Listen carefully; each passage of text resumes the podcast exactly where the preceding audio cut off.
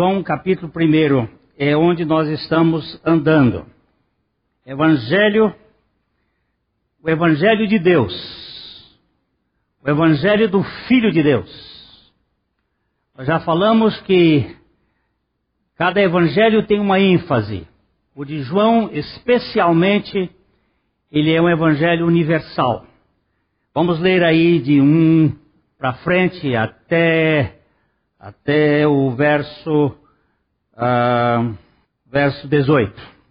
Ponha fogo aqui pro. No princípio era o Verbo, e o Verbo estava com Deus, e o Verbo era Deus. Ele estava no princípio com Deus. Todas as coisas foram feitas por intermédio dele, e sem ele nada do que foi feito se fez. A vida estava nele, e a vida era a luz dos homens. A luz resplandece nas trevas, e as trevas não prevaleceram contra ela. Vamos parar aqui só um pouquinho. Lembre-se que este, este, essa parte inicial, é, o evangelista está abrindo as portas para apresentar aquele que é o motivo do evangelho, o Verbo. Então, ele está mostrando para a mentalidade grega. A língua grega era a língua inglesa hoje no mundo. Era a língua universal. As pessoas, de um modo geral, falavam o grego é, muito comumente. E ele está pregando de uma maneira a, abrindo a porta da revelação daquilo que Jesus veio fazer. O verbo da criação também é o verbo da redenção. É aquele que se encarna. Agora, aqui nesse versículo 6 introduz um parênteses a respeito de um homem enviado por Deus. Houve um homem enviado por Deus, cujo nome era João. Este veio como testemunha para que testificasse a respeito da luz, a fim de todos virem a crer por intermédio dele. Ele não era luz, mas veio para que testificasse da luz, a saber, a verdadeira luz, que vinda ao mundo ilumina todo homem.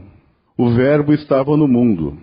O mundo foi feito por intermédio dele, mas o mundo não o conheceu. Agora, você vê que no, até o versículo 9, ele faz uma espécie de parênteses falando do João, o Batista, o enviado por Deus, como aquela seta que aponta para aquele que é o Salvador. João Batista ele era o sumo sacerdote de Deus, não o sumo sacerdote de Israel. O sumo sacerdote de Israel era Anás e Caifás. Mas o de Deus era João Batista, que apontava para Jesus Cristo. No verso 10 ele volta ao Verbo estava no mundo e o mundo foi feito por intermédio dele, mas o mundo não o conheceu. O Evangelho de João é um evangelho para o mundo. O mundo é composto de todas as nações, não só o judeu. E aí ele está mostrando que este evangelho não ia atingir somente a nação de Israel ou a nação judaica, mas ia ser para todas as nações. Versículo seguinte Veio para o que era seu, e os seus não o receberam. Mas a todos quantos o receberam, deu-lhes o poder de serem feitos filhos de Deus, a saber, aos que creem no seu nome. Os quais não nasceram do sangue, nem da vontade da carne, nem da vontade do homem, mas de Deus. E o Verbo se fez carne e habitou entre nós, cheio de graça e de verdade, e vimos a sua glória glória como do unigênito do Pai. Você presta atenção que no versículo 10, ele fala que o Verbo, no verso 10, o Verbo estava no mundo, o mundo foi feito por intermédio dele, o mundo não o conheceu, veio para o que era seu. Vimos isso domingo passado, que esse seu pode ser não só o mundo que ele criou, mas especificamente o judeu, a nação judaica. Veio para o que era seu, os seus não receberam. Mas a todos quantos o receberam, deu-lhes o poder de serem feitos filhos de Deus. No versículo 14, ele volta ao verbo. Verso, verso 14, ele diz que o verbo se fez carne. Ai, que é uma coisa muito interessante, porque ele não foi feito carne, ele se. Nada no mundo se fez, foi feito, mas ele se fez carne. Ele teve que se esvaziar de sua glória para encher de sua graça. O Verbo se fez carne e habitou entre nós, cheio de graça e de verdade. Preste bem atenção nesta palavra, que nós vamos ainda andar um pouquinho, depois a gente vai voltar aqui. Versículo seguinte. João testemunha a respeito dele e exclama: Este é o de quem eu disse: O que vem depois de mim tem, contudo, a primazia, porquanto já existia antes de mim. Porque todos nós temos recebido da sua plenitude e graça sobre graça. Porque a lei foi dada por intermédio de Moisés, a graça e a verdade vieram por meio de Jesus Cristo. Ninguém jamais viu a Deus. O Deus unigênito que está no seio do Pai é quem o revelou. Agora nós vamos voltar para o verso 14. Nós vamos olhar um pouquinho aqui a questão da graça e da verdade. Preste atenção que a graça antecede a verdade. Nós podemos conhecer algum tipo de verdade, mas essa verdade, a verdade do Verbo, nós não podemos conhecer a não ser por revelação. É impossível o homem conhecer a Jesus Cristo como Jesus como Cristo se não for através da revelação do Espírito Santo. A mente natural está morta. Ela não tem condições de entender. Nós vamos para o Salmo 40, os versos 10 e 11. A graça é Deus dando e fazendo tudo a quem não tem condições de merecer coisa alguma. Vamos lá para o Salmo 40. Não ocultei no coração a tua justiça. Proclamei a tua fidelidade e a tua salvação. Não escondi da grande congregação a tua graça e a tua verdade. Não retenhas de mim, Senhor, as tuas misericórdias. Guardem-me sempre a tua graça e a tua verdade. Preste bem atenção no verso 10. Não ocultei no coração a tua justiça. Isso aqui está falando do próprio Senhor Jesus. Para nós sermos justificados, Jesus teve que se fazer homem.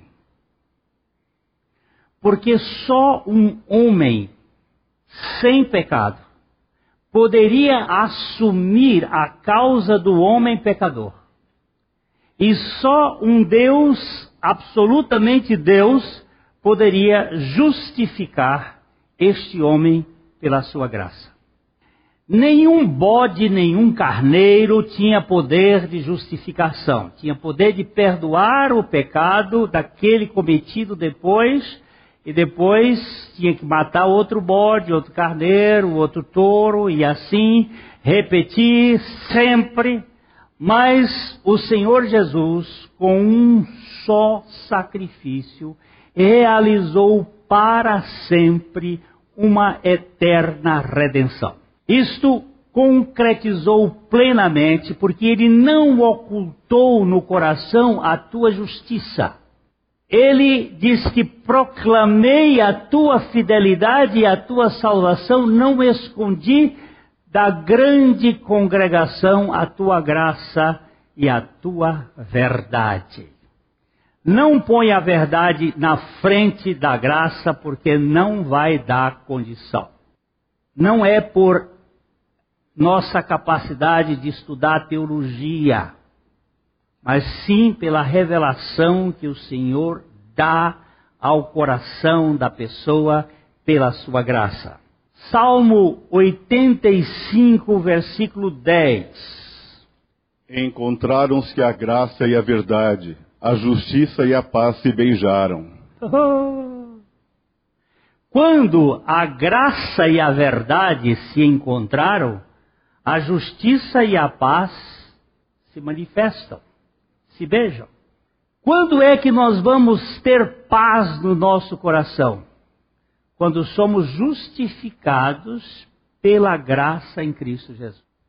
Em 1 Coríntios capítulo 5, versículo 21, nós temos ali o, a síntese da nossa justificação através do Senhor Jesus Cristo, que é a encarnação da graça. Uh, vamos aqui, se você olhasse para Jesus de Nazaré, o carpinteiro, você ia ver um homem, um homem homem. A, a única coisa que você não ia ver nele era pecado. Porque ele não foi engravidado pelo espermatozoide de Adão, pelo espermatozoide de José, e sim pela, pelo espermatozoide de Deus. Então ele não tinha pecado. Mas ele era um homem comum. E ele continha dentro de si a plenitude da divindade absolutamente dependente, esvaziada da sua glória. Ele esvaziou-se da sua glória para depender inteiramente do Pai. Eu vou dizer uma coisa aqui que é mais ou menos o seguinte: Jesus nunca fez um milagre como Cristo. Ele não usou os poderes cristológicos para realizar os seus milagres. Ele fez tudo isto dependendo do Pai. Ele disse: Eu nada posso por mim mesmo. Eu só faço o que o Pai determina que eu faça. Ele foi um homem 100% de fé. Só na cruz as duas naturezas entram em trabalho de parto eterno. As duas naturezas conversam na cruz. A natureza humana de Jesus e a natureza divina de Cristo. Elas têm um, um, um encontro de paz, da justiça gerando paz. Elas se beijam as duas naturezas, produzindo em nós um estado de dependência.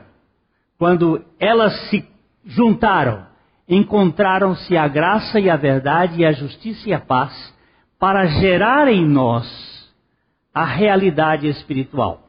Então nós vamos ler a 1 Coríntios capítulo 5. Segundo.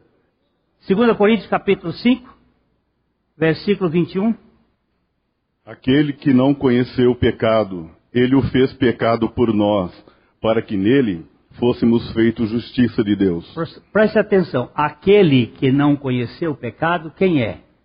Ele o fez pecado por nós, quem é ele? Hum? O Pai. Aquele que, que, que, que não conheceu o pecado é Jesus, o Filho do homem.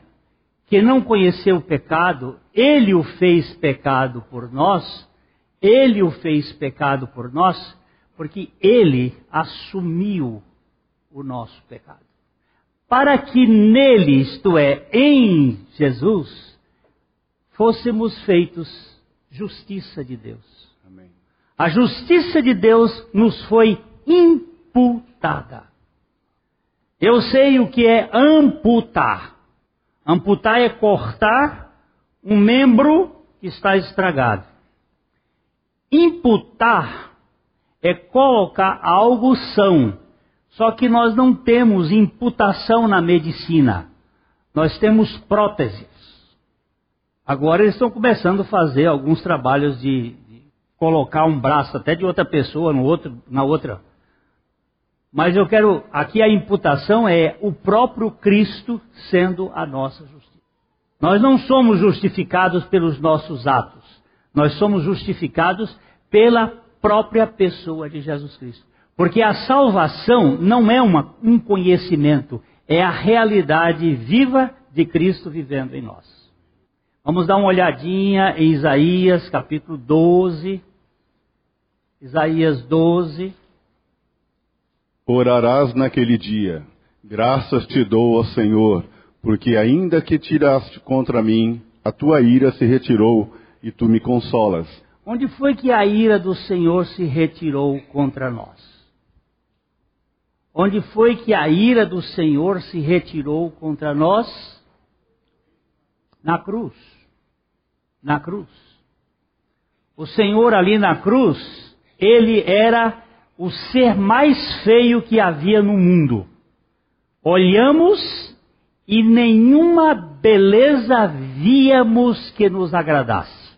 Preste atenção. Por quê que ele ficou tão feio assim? Porque ele levou sobre si as nossas iniquidades, os nossos pecados. E Deus fez cair sobre ele a iniquidade de nós todos. Imagine todos os pecados desta congregação em Jesus. Só desta. Ele se tornou muito feio, mas a ira de Deus que caiu sobre ele não caiu sobre mim.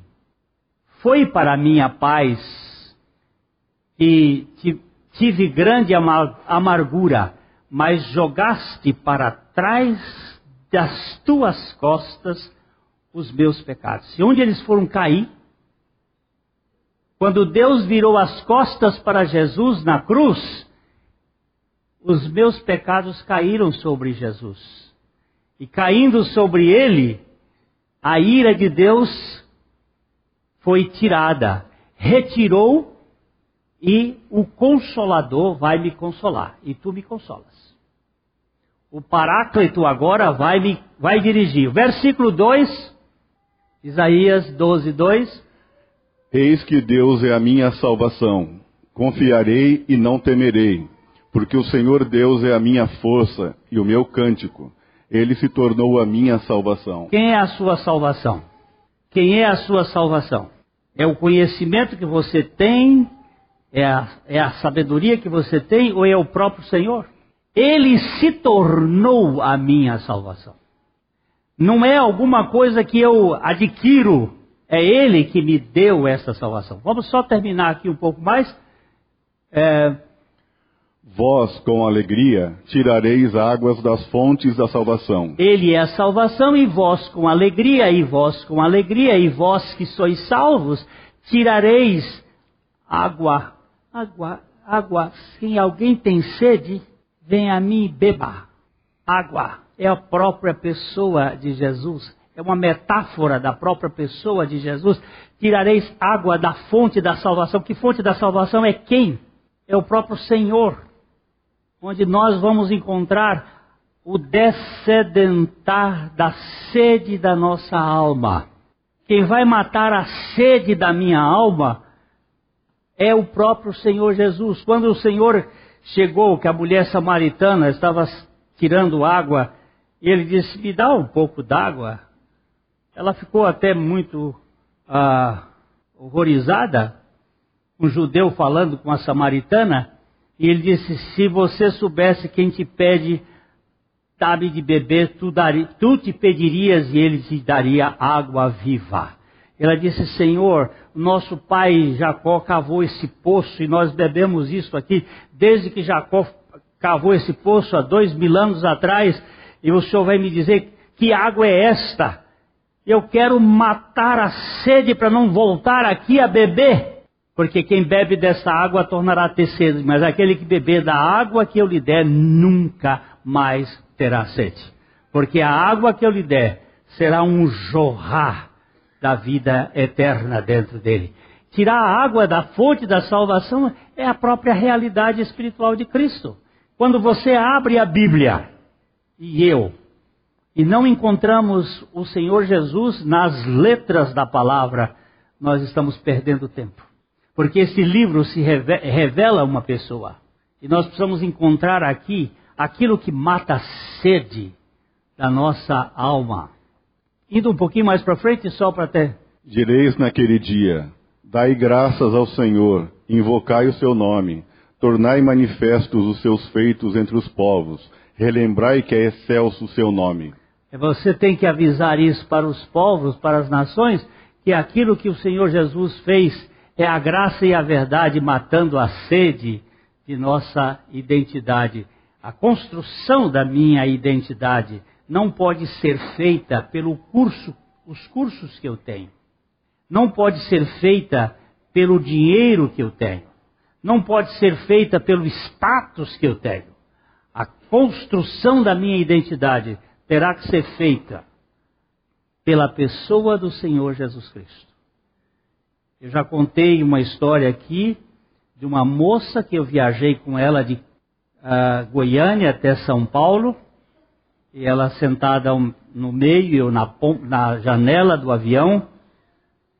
Eu estava lendo um livro e quando ela começou a olhar para o livro que eu estava lendo, e eu peguei o livro e estendi para o lado, eu percebi que ela estava querendo pescar alguma coisa e nós começamos um papo e até o avião pousar em São Paulo, ela me perguntava quem é você, o que, que você faz, para saber que conceito ela teria a meu respeito. Se eu dissesse para ela que eu era um banqueiro, eu saía dali muito importante. E se eu dissesse que eu era um bancário, já caía de posição.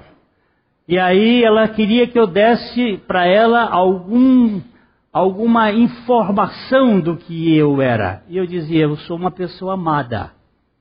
Ela disse, mas todo mundo é. Não sei se todo mundo é ou não é, mas eu sei que eu tenho consciência de que eu sou amado. E aí nós começamos a conversar e conversar, e quando chegou um, perto de São Paulo, ela disse: Homem de Deus, o que você é, de final de contas? O que, que você faz na vida? Eu disse, você já acabou de dizer que eu, que eu sou. Aí ela, você é padre? Eu digo, homem de Deus é só padre? Homem de Deus não é quem tem um título de função, homem de Deus.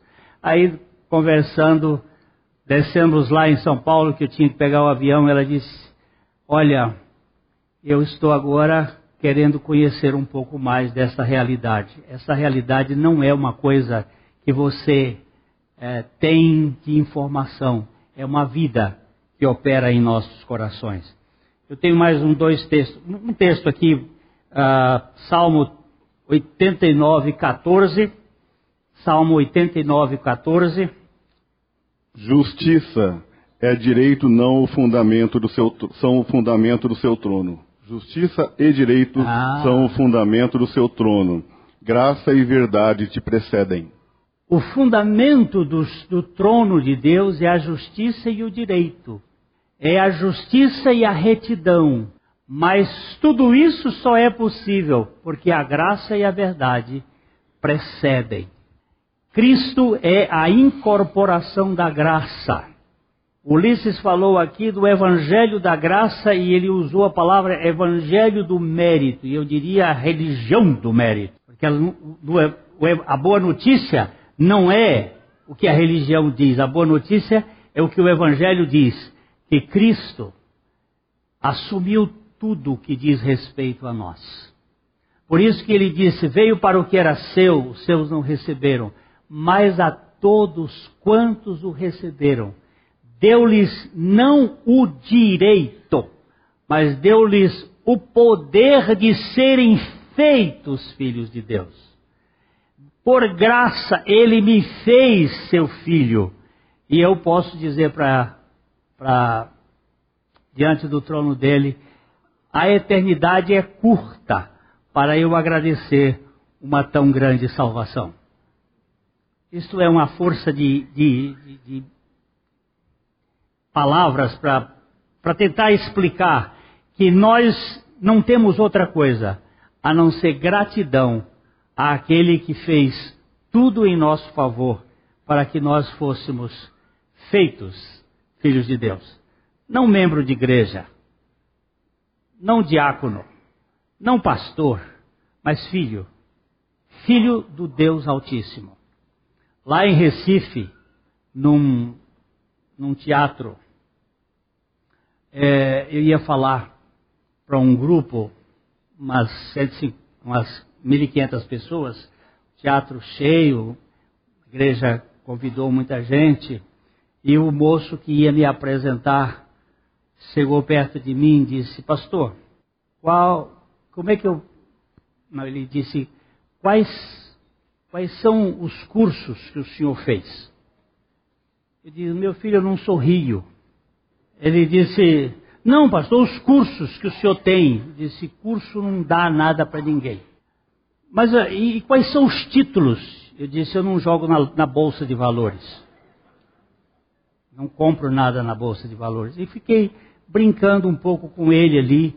E ele disse: Mas como é que eu vou lhe apresentar? Eu digo: Apresenta como filho de Deus.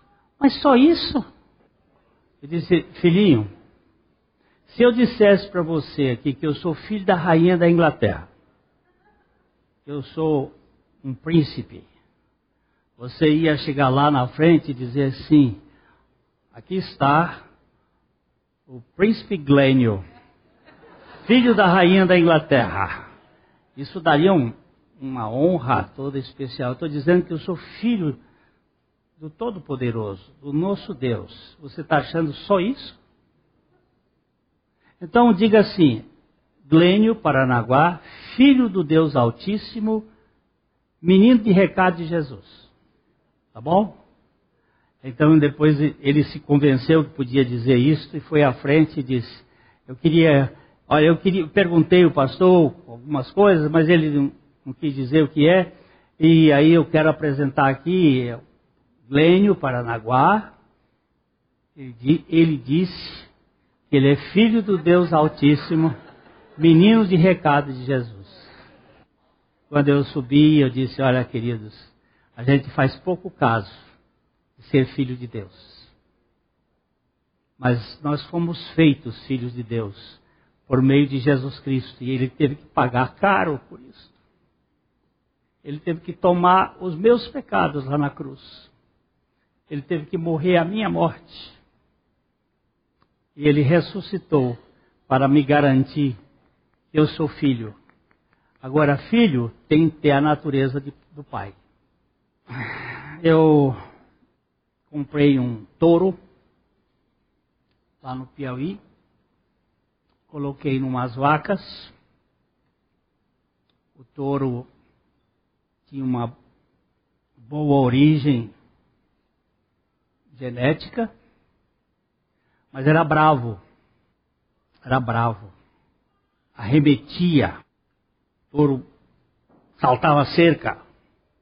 E as filhas dele, todas, vieram com essa característica.